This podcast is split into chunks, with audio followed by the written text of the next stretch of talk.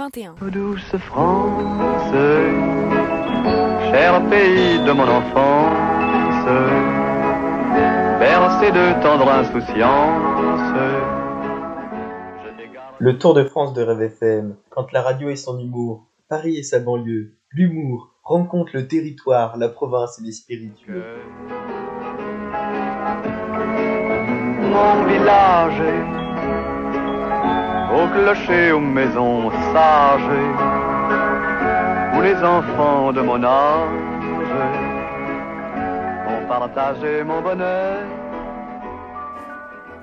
Le Tour de France est le fruit d'une envie, d'un double objectif, découvrir la France et faire redécouvrir la radio. Découvrir la France car nous allons visiter différentes régions chaque année et s'intéresser à leur histoire. Faire redécouvrir la radio car le Tour de France aspire à rapprocher les radios étudiantes françaises, mais aussi à les ouvrir aux radios traditionnelles. Cette année 2021, cap à l'Est. Alors restez sur les ondes ou plutôt sur Spotify pour voyager de Reims à Strasbourg.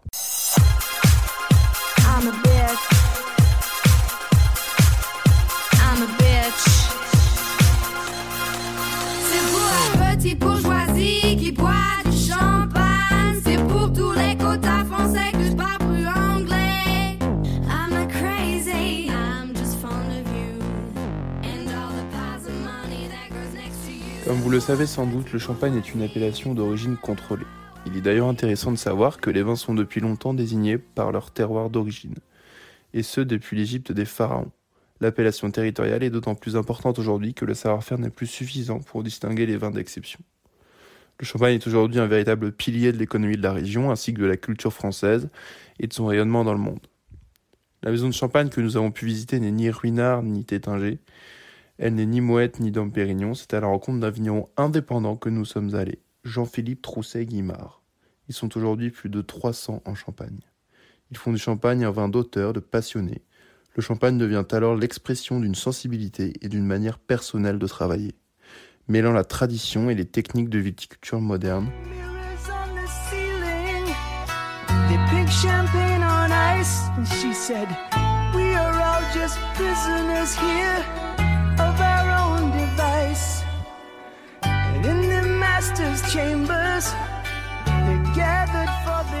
Bonjour, euh, nous sommes en direct des Méneux avec Jean-Philippe et Karine Trousset qui sont des vignerons indépendants et qui nous reçoivent aujourd'hui chez eux.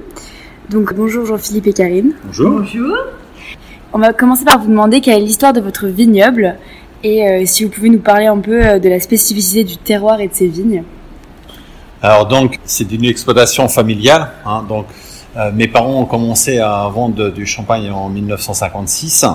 Et puis donc moi je suis revenu sur l'exploitation. J'ai un frère et une sœur, mais je suis revenu sur l'exploitation. À l'origine c'était ma maman qui avait les vignes. Donc c'était des Guillemard. C'est pour ça que vous voyez aujourd'hui euh, Trousset Guillemard. Et mon père est viticulteur ici, euh, agriculteur ici sur le village des Méneux. Et puis donc en 1956, il y a des vignes qui sont repassées en, enfin il y a des terres agricoles qui sont repassées en appellation vigne. Donc voilà, l'exploitation s'est agrandie. Tu m'as posé la question sur le terroir. Oui. Alors le terroir, euh, on a des terroirs euh, donc sur euh, les Méneux et Sassy, donc c'est des terroirs qui sont quand même un petit peu différents. hein. Les Méneux, évidemment, c'est plus la plaine, hein, puisque c'était des terres agricoles avant, donc c'est un peu plus plat, des sols différents aussi, parce que la notion de terroir en Champagne est très importante. hein. Les sols entre Sassy et les Méneux sont différents. Ne serait-ce que déjà sur le terroir des Méneux, on a des parcelles où la craie est par exemple à 30 cm de profondeur. Donc ça fait des sols très très filtrants, hein, un peu comme dans la côte des Blancs. Sur le même euh, sur le même terroir donc des Méneux, on a des vignes euh, sur l'autre versant où là c'est plus sableux. Donc c'est pareil, hein, ça crée des, des, vins euh, différents. Et puis sur sur Sassy, bon ben Sassy c'est quand même relativement plus plus vaste. Là on a de on a aussi de, de l'argile là-bas sur des chardonnays, donc c'est pareil, ça, ça fait aussi des arômes euh, différents. Quoi. Et euh, en quoi les, les sols différents impactent le goût du vin? Enfin, Comment vous décrivez un, un vin qui, est, qui a poussé sur des sols argileux euh, Alors sur euh, sur la craie, sur la craie, on se retrouve un peu comme la côte des Blancs. donc c'est des sols qui se ressuivent plus facilement. Donc moi je trouve que c'est des sols très très intéressants. Le sable, le sable, c'est quasiment le moins intéressant au niveau structurel des vins. Par contre, le, le- côté aussi euh, argile, même limoneux, et très bien. Ça fait des vins quand même plus euh, plus puissants. Est-ce que vous pouvez nous décrire un peu les valeurs que vous avez un peu, euh, que vous incarnez un peu en tant que vigneron indépendant? Ah ben déjà le fait d'être indépendant, comme j'ai expliqué un peu tout au long de la, la- la visite, là, hein, c'est que c'est que c'est l'aboutissement, hein, euh, le travail de la vigne, c'est l'aboutissement euh, de notre produit final, donc le champagne. Après, comme j'ai expliqué tout à l'heure, on est nous en HVE. HVE, c'est donc haute valeur environnementale, c'est une éthique euh, nationale. Ça nous permet aussi de, par exemple, cette année, de ne plus mettre de désherbant du tout.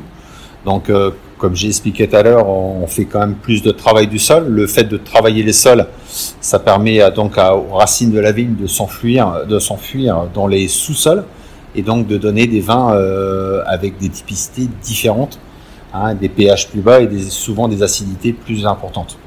Alors, ce qu'il faut, faut savoir, c'est que euh, dans le dans le vin, plus vous avez un vin qui est acide, plus il durera dans le temps, hein, par rapport à un vin qui est plus souple. Quoi. Euh, Comment est-ce que vous voyez euh, l'avenir de la viticulture française? Comment vous l'imaginez? Comment je l'imagine? Bah, Disons que, euh, comme j'ai un petit peu expliqué aussi tout à l'heure, c'est que bon, j'ai du mal à m'imaginer, mais il y a un truc qui est quand même euh, assez euh, flagrant, c'est le, réchauffement du climat. Bah, je vais vous dire un truc un peu bébête, mais euh, un jour, euh, peut-être que dans 30 ou 40 ans, on fera, euh, on fera des vins de Bourgogne voire même peut-être dans 50 ans euh, du rosé de Provence quoi hein, parce que euh, on a du mal à s'imaginer enfin moi en tout cas j'ai du mal à m'imaginer euh, euh, une vendange comme l'année dernière où on a fait une vendange quand même très très tôt en Champagne, hein, donc euh, le 26 ou le 26 août. Mais euh, C'est quand bah, disons qu'une vendange euh, en Champagne, on est plus vers le 15-20 septembre. Alors moi j'ai 52 ans comme j'ai expliqué tout à l'heure, mais quand euh, quand j'avais 15 ans, on faisait des vendanges en mois d'octobre. Hein Donc euh, on faisait des vendanges. euh, bon, vous imaginez bien le mois d'octobre. Euh, euh, on a des fois le brouillard le matin, euh, des pluies régulières. L'année dernière, on faisait des vendanges, il faisait 25-30 degrés. Donc euh, le, le problème de, de, de, de ces 25 et 30 degrés, c'est que plus, plus il fait chaud, plus il y a de soleil, et plus ça dégrade l'acidité du, du vin. Et, et, et, et c'est la base de notre vin de champagne, l'acidité. Donc, euh, donc euh, on est obligé de refroidir les mous tout de suite, parce que sinon euh, il y aura des départs en fermentation alcoolique euh, tout de suite, très rapide, avec les levures indigènes qui se trouvent sur la peau du raisin. Donc, euh, donc voilà quoi. On va dire que si le climat euh, n'évolue pas euh, plus qu'il n'est actuel, ça ira. Euh, moi, j'ai confiance. Il y a des techniques, euh, des nouvelles techniques. Hein. Bon, donc, euh, je vous ai parlé du travail du sol, mais euh, maintenant, il y a des implantations de légumineuses. Euh, ça, c'est des techniques qu'on retrouve plus dans le sud de la France. C'est-à-dire que euh, la, vigne, euh, il y a des, plantes qu'on met euh, en interligne qui sont hautes de 1 mètre, 1 mètre 50. Donc, ça permet comment qu'il n'y ait pas trop de ravinement, parce que surtout avec les, des fois les gros orages qu'on peut avoir, ça permet aussi, ces, herbes-là font un paillage sur le sol et amènent de l'engrais naturel. Donc voilà, ça peut être, ça peut être de- de- de- des réflexions nouvelles, intéressantes.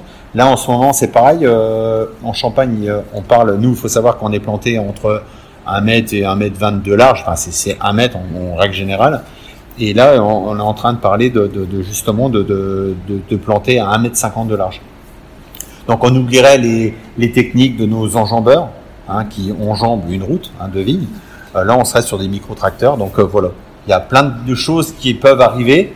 Mais, Mais- bon, après, c'est pareil, euh, ça dépendra du, du, du facteur climatique, euh, ça dépendra d'un tas de choses. Mais dans ce cas-là, ça ferait moins de production, non euh, Si on passe à 1m50 Tout à fait, mais bon, c'est pareil, il faut qu'on s'adapte aussi aux ventes de champagne. hein. Le, le Covid, euh, le Covid euh, a passé un peu partout en Champagne. hein. Euh, Il a fait plus ou moins mal, hein, comme partout, hein, la restauration, euh, sûr. les, les, les, les magasins de fringues. Donc, euh, ça permettrait aussi de s'adapter peut-être à des ventes moins importantes. je, je sais pas, ça peut être un, un facteur. Voilà. D'accord. Euh, et là, on est entouré de, bouteilles et de Jéroboam euh, de votre production. Si vous aviez une bouteille à nous recommander, à nous conseiller, euh, ou à nos auditeurs, euh, votre préférée euh, Alors ma préférée, moi, comme il y a, quelqu'un qui m'a posé la question, là, j'ai déjà répondu. Ma préférée actuellement, hein, parce que c'est pareil, ça peut évoluer, mais euh, ma préférée actuellement sur euh, sur mon exploitation, c'est ma blanc de noir. Hein. Alors moi, comme vous avez pu le voir euh, autour de vous là, euh, moi je déguste beaucoup beaucoup euh, de mes confrères, hein, parce que c'est pas la peine d'avoir des œillères en se disant on est les plus beaux, loin de là. C'est pas du tout la Mais euh, moi, je pense que le Magnum, c'est un super euh, contenant. Euh, évidemment, le Magnum, euh, c'est un vin qui évolue euh, moins vite dans le temps par rapport à une bouteille. Et euh, c'est c'est un très beau contenant. Évidemment, on n'ouvre pas un Magnum à deux. Hein, euh, c'est plus, c'est plus indélicat à servir, hein, comme le Jéroboam. Le Jéroboam, c'est, euh, c'est euh, comment, euh, c'est, euh, c'est, très lourd à servir, donc c'est, c'est pas très agréable. Mais le, le vin dedans, c'est plus le plus le, fl- le flacon est, est important et plus le vin se garde. Et moins il évolue dans le bon sens. Enfin, plus il évolue dans le bon sens, pardon.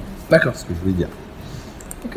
Bon, et ben merci beaucoup de nous avoir accueillis aujourd'hui. Ben de rien, c'était avec un grand plaisir. Vous avez vu un petit peu, un petit peu de ce qu'on fait. hein. Euh, on a parlé très rapidement, suivant le temps que vous étiez, mais bon, c'est toujours intéressant hein, de transmettre, enfin, ou de vous faire, vous faire euh, découvrir un peu notre, notre, notre passion à nous. Voilà. Bah, merci encore une fois euh, de rien. pour cette euh, journée passée au Méneux et euh, c'était Rêve FM et Sec avec euh, Jean-Philippe et Caritus. Merci.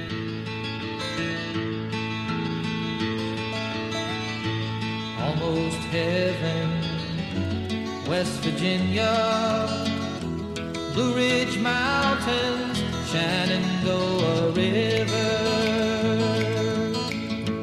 Life is old there, older than the trees, younger than the mountains, growing like a breeze.